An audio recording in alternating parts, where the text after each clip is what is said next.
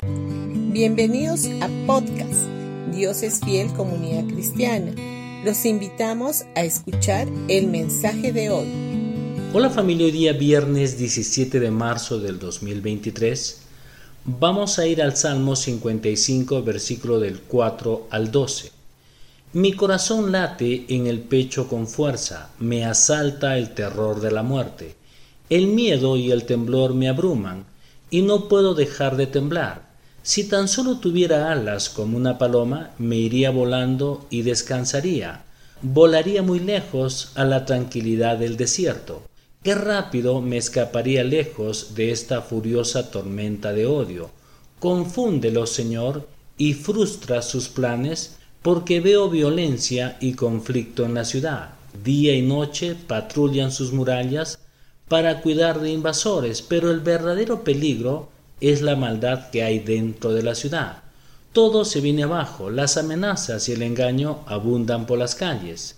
No es un enemigo el que me hostiga, eso podría soportarlo. No son mis adversarios los que me insultan con tanta arrogancia, de ellos habría podido esconderme. Aquí la situación parece empeorar. David percibía terror de muerte. Le sobrevinieron temor y temblor. Entonces David clamaba a alta voz. Él estaba contemplando personalmente los grandes problemas y necesidades de la ciudad.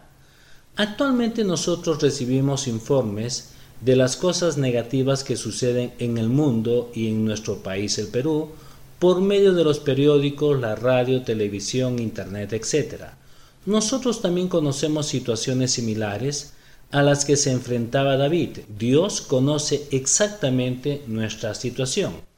Ahora veamos lo que dice en el versículo 13 y 15 de este mismo Salmo 55. En cambio tú eres mi par, mi compañero y amigo íntimo. ¿Cuánto compañerismo disfrutábamos cuando caminábamos juntos hacia la casa de Dios? que la muerte acecha a mis enemigos, que la tumba se los trague vivos porque la maldad habita en ellos. Tenemos que tener en cuenta que cuando David expresaba estas palabras, vivía bajo el pacto de la ley. Jesucristo todavía no había consumado su obra redentora y victoriosa en la cruz. Para David la situación se había tomado aún más difícil porque un amigo lo había traicionado y se puso en su contra esto afecta emocionalmente de manera muy fuerte. Seguramente nosotros también conocemos situaciones semejantes. David estaba herido y confundido. Él estaba muy enojado cuando le hablaba a Dios en medio de esta situación. Sin embargo, David seguía confiando que Dios lo libraría de esta situación. Ahora, nosotros que vivimos bajo el nuevo pacto o bajo la gracia, Debemos estar seguros que nuestro Dios y Padre siempre nos oye porque tenemos acceso libre al trono de la gracia de Dios.